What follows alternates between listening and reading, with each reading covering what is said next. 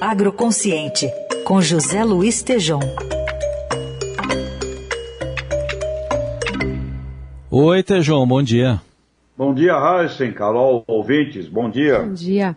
Bom, hoje a gente tem um levantamento aí da Conab, a Companhia Nacional de Abastecimento, mostrando um, aí uma preocupação com a safra de cana-de-açúcar. O que está acontecendo, Tejão?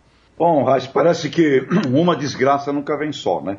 Então a Marisete Belloli, gerente agropecuária da Conab São Paulo, me disse nesse segundo levantamento da projeção de safra de cana-de-açúcar, temos queda, 9,5% a menos, a menos de cana um total de 592 milhões de toneladas. E a razão dessa queda, Heisen, é a diversidade climática, deficiência hídrica, geada, principalmente em São Paulo e Mato Grosso do Sul.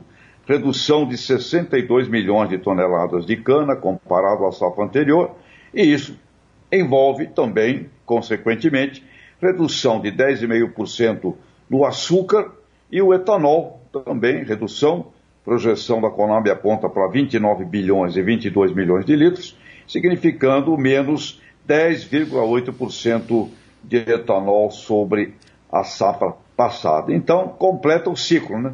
Todas as cadeias produtivas do Brasil com redução de custo, eh, com redução de oferta e custos crescentes para, em média, 50% a mais para as novas lavouras.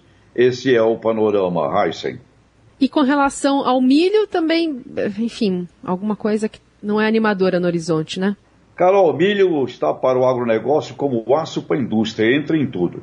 E Cesário Ramalho, presidente institucional da Abra Milho, Associação Brasileira de Produtores de Milho, também ontem se manifestou e pediu com urgência um planejamento estratégico para o milho. Né?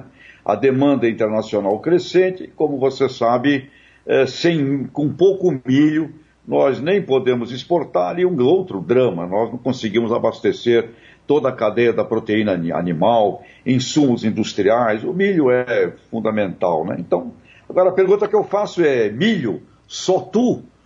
Todo o agro está carente de um planejamento estratégico eh, no país. Aliás, não só o agro, não é, Raíssa Carol?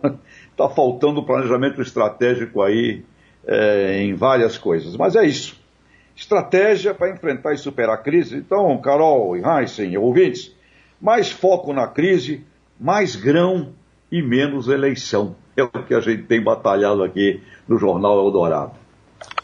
Vamos plantar isso, vamos plantar isso. Tejão, obrigado e até sexta. Abraços, até sexta.